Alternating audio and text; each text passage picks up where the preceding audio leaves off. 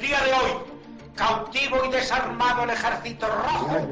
hace unos momentos fuentes autorizadas del Ministerio de la Gobernación han confirmado que el Partido Comunista, que el Partido Comunista de España ha quedado legalizado. Observe, observe, el que por primera vez en la luna, por primera vez, ha salido del disco, ha salido teniente coronel que con una pistola sube hacia la tribuna, en estos momentos Aquí, apunta. como bien habéis apuntado, han sido tres bombas de esas diez explosiones y también desde aquí, desde esta estación de Atocha, hemos podido escuchar... to-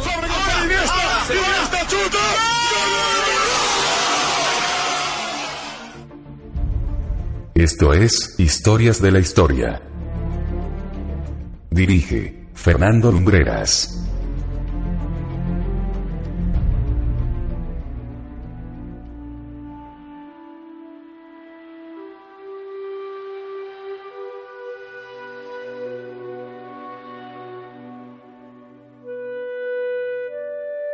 Muy buenas noches amigos y bienvenidos una semana más a Historias de la Historia, un programa el de hoy que pretende invitaros a que disfrutéis del privilegio de recorrer, sin moveros de donde estéis, una de las rutas comerciales más importantes del mundo.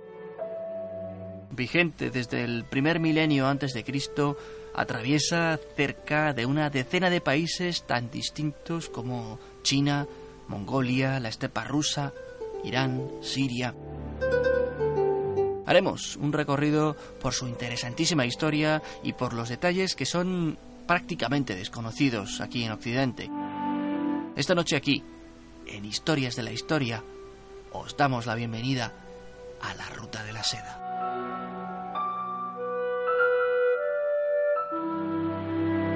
A medida que el ser humano consiguió la domesticación de los animales de carga y su tecnología, por llamarlo de algún modo, permitió transportar por vía marítima cargas pesadas a grandes distancias, los intercambios culturales se dieron cada vez con mayor rapidez.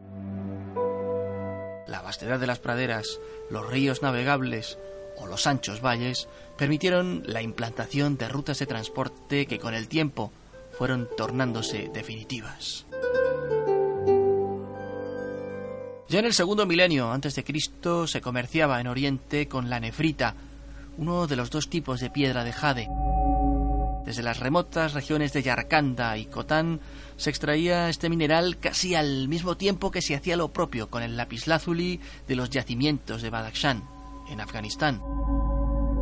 Hay constancia de un corredor para caravanas que atravesaba ese impresionante macizo montañoso del Pamir y comunicaba ambas regiones. El hallazgo, que podríamos tildar como definitivo, tuvo lugar en el siglo XX, cuando se encontraron una serie de momias enterradas en la cuenca del Tarim, en China, datadas de cerca del 1600 a.C., en la época del reino de Loulan. Estos cuerpos, magníficamente conservados a no demasiados kilómetros de Jingpang, ya en la ruta de la seda, sugieren la existencia de importantes nexos comerciales entre el este y el oeste del continente asiático.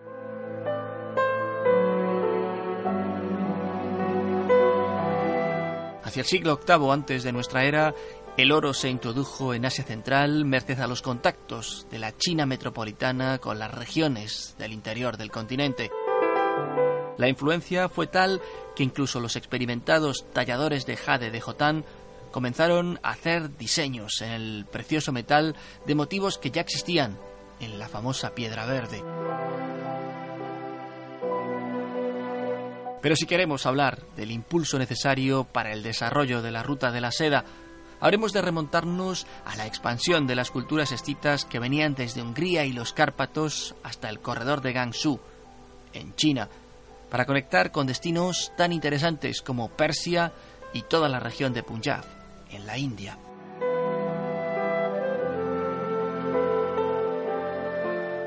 El primer paso realmente importante dado por Europa en la ruta de la seda queda registrado en tiempos de Alejandro Magno. El gran militar heleno fundó en el año 329 a.C. la ciudad de Alejandría Escate, Alejandría más allá, en lo que hoy es Tayikistán. La ciudad se convertiría en un punto importante dentro de la ruta de la seda. Los griegos se mantuvieron en Asia Central durante los siguientes tres siglos, primero a través de la administración del imperio Seleucida, y luego con el establecimiento del reino greco-bactriano en la región de Bactria, al sur de Alejandría Escate.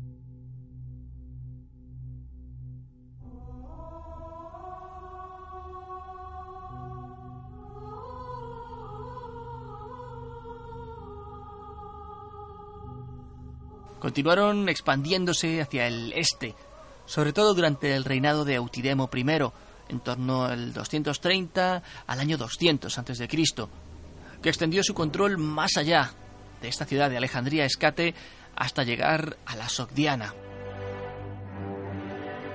Hay indicios de que pudo haber conducido expediciones hasta Kashgar, en el Turkestán chino, dando lugar a los primeros contactos conocidos entre China y Occidente alrededor del año 200 a.C.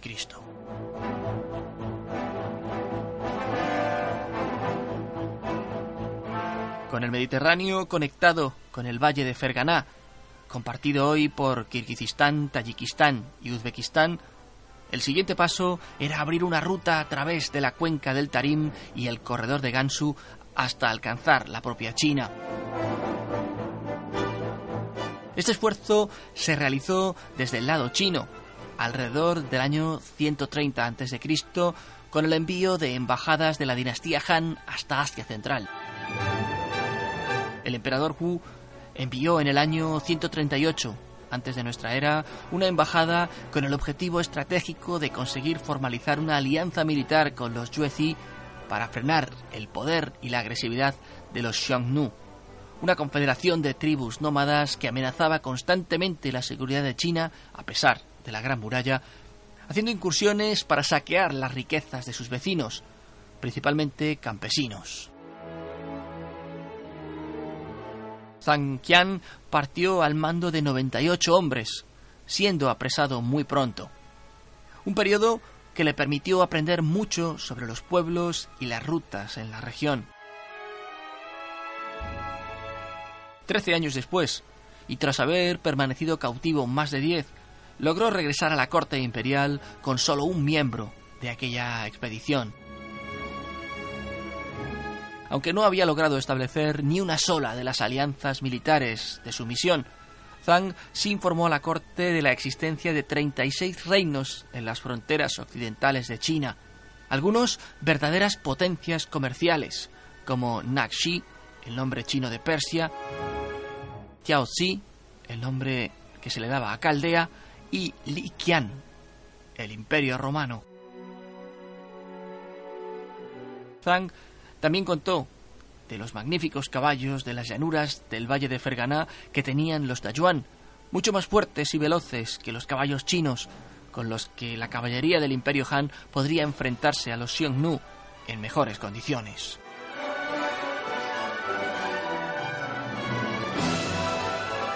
Esas misiones con los reinos del Valle de Ferganá no podían garantizar la seguridad ni afianzar el comercio, por lo que China preparó una invasión a gran escala, aunque solo en la segunda embestida en el año 102 a.C. logró conquistar todas las tierras entre sus propias fronteras y Ferganá.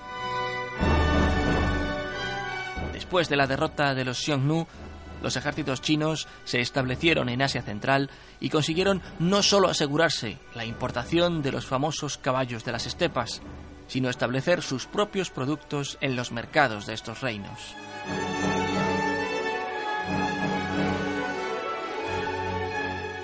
Cuando Wu envió una delegación al rey Mitrídates II en el 110 a.C., esto dio origen a un comercio que acabaría siendo la parte central de la importante vía de comercio internacional que llegaría a ser la ruta de la seda. 50 años más tarde, cuando Marco Licinio Craso cruzó el Éufrates para conquistar Partia en el 53 a.C., se asombró al ver un brillante, suave y maravilloso nuevo tejido. Unas décadas más tarde, las más acaudaladas familias de Roma estaban maravilladas de vestirse con aquella novedad, que no era otra cosa que la seda.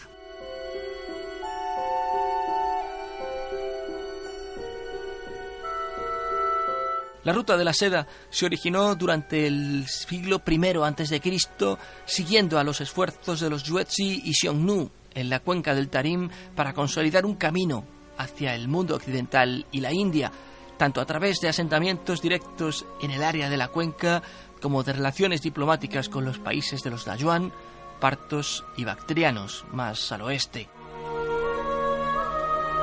Las rutas de la seda, porque fueron varios caminos, fueron una compleja red de pasillos comerciales que dio a la gente la oportunidad de intercambiar bienes y cultura.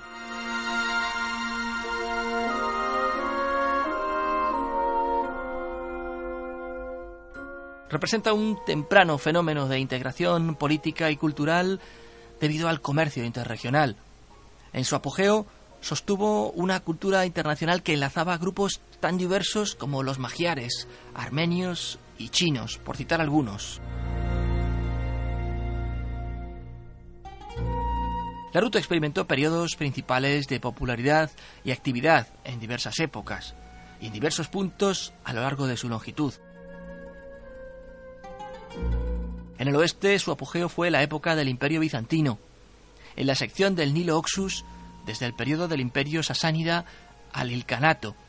Y en la zona sinítica, desde el periodo de los Tres Reinos hasta el de la dinastía Yuan. El comercio entre Oriente y Occidente se desarrolló también por mar, entre los puertos de Alejandría en Egipto y de Guangzhou en China, siendo fomentado a lo largo de todo el Océano Índico.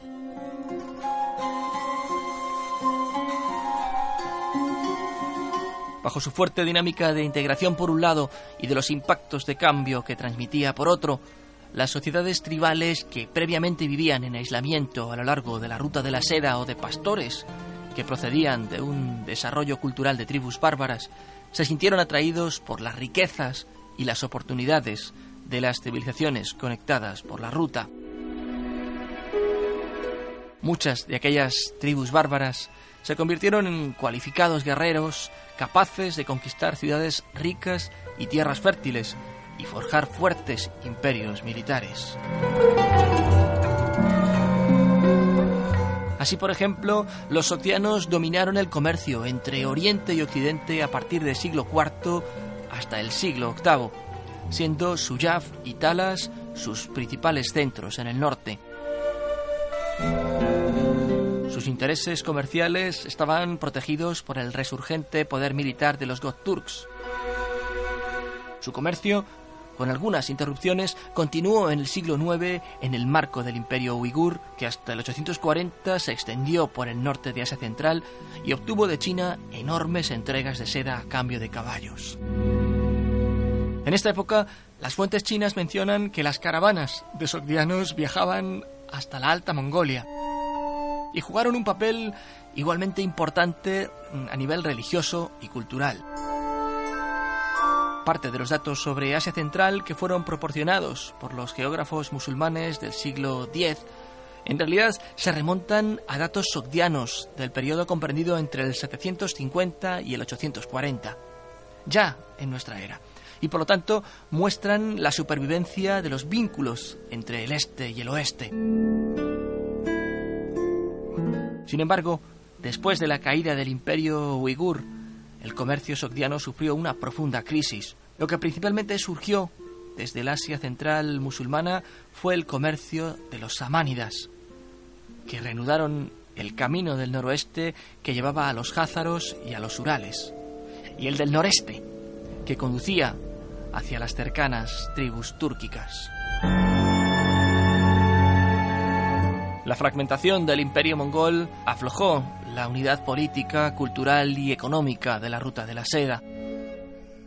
Los señores turkmeni ocuparon tierras alrededor de la parte occidental de la ruta de la seda, que pertenecían al decadente imperio bizantino.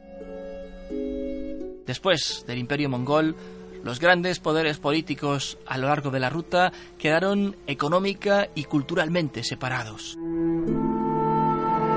acompañando a la cristalización de varios estados regionales, sucedió una disminución del poder nómada, en parte debido a la devastación de la peste y también a la invasión de civilizaciones sedentarias equipadas con pólvora. Y es que la pólvora y la temprana modernidad en Europa condujeron a la integración de los estados territoriales y a un creciente mercantilismo. Mientras tanto, en la ruta de la seda, la pólvora y la modernidad temprana tuvieron el efecto contrario. El nivel de integración del imperio mongol no se pudo mantener y se redujo el comercio en parte también debido a un aumento de los intercambios marítimos europeos. La ruta de la seda dejó de servir como ruta marítima alrededor de 1453, con la supremacía otomana de Constantinopla. Los gobernantes turcos de la época eran antioccidentales, luchando contra los cruzados y conscientes de la pérdida de Al-Ándalus en el oeste, por lo que expresaron su descontento embargando el comercio con el oeste. Las cosas se aliviaron un poco casi un siglo más tarde, cuando Venecia fue capaz de cortar un difícil trato con los otomanos, recobrando por un tiempo parte de su peso económico como intermediarios.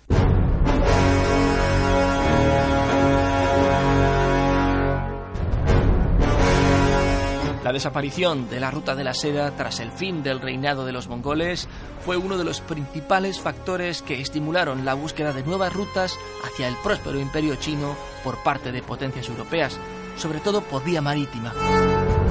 Se esperaban grandes beneficios de la relación comercial directa con Asia. Este fue el principal factor que impulsó las exploraciones portuguesas del Océano Índico, incluyendo el Mar de China, dando lugar a la llegada del primer barco mercante europeo a las costas de este país asiático en el año 1513, bajo el mando de Jorge Álvarez y Rafael Perestrelo, seguido por la misión diplomática y comercial de 1517 encomendada a Fernão Pires de Andrade y Tomé Pires por Manuel I de Portugal, la cual inauguró formalmente las relaciones entre el imperio portugués y la dinastía Ming durante el reinado del emperador Zhengde. La entrega de Macao a Portugal en 1557 por el emperador de China como una recompensa por los servicios prestados contra los piratas que infestaban el mar de China meridional, dio lugar al primer puesto comercial y marítimo europeo permanente entre Europa y China. Otras potencias europeas seguirían su ejemplo en los próximos siglos provocando la eventual desaparición de la ruta de la seda.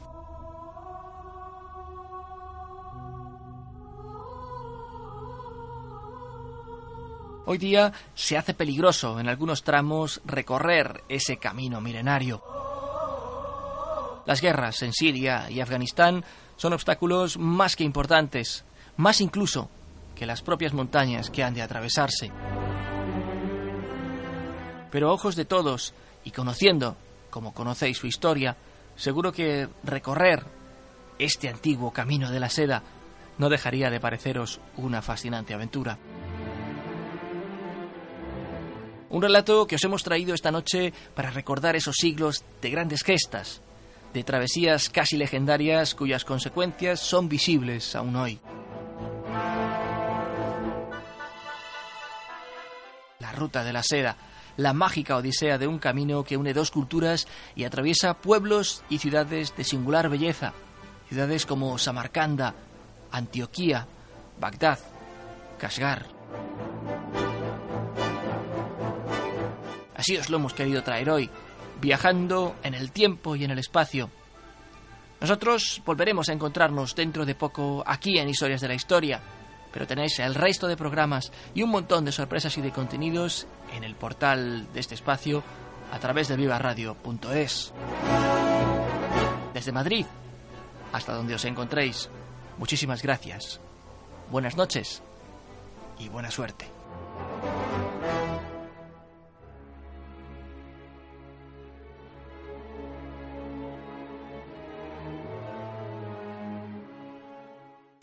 Viva Radio tu radio de viva voz.